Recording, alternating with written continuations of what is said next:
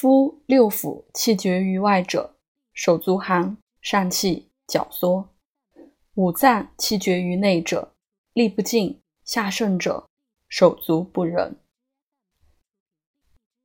下利脉沉弦者，下重；脉大者为未止，脉微弱硕者为欲自止，虽发热不死。下利。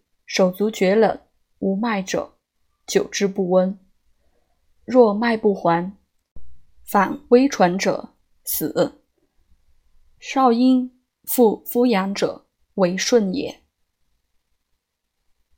下利有微热而渴，脉弱者，经自愈。下利脉硕，有微热，汗出，经自愈。摄脉紧，为未解。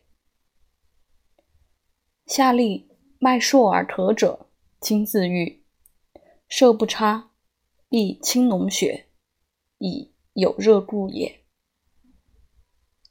下利脉反弦，发热生汗者，自愈。下利气者，当利其小便。下利寸脉反浮硕，齿中自涩者。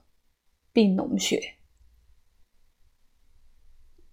下利清谷，不可攻其表，汗出必胀满。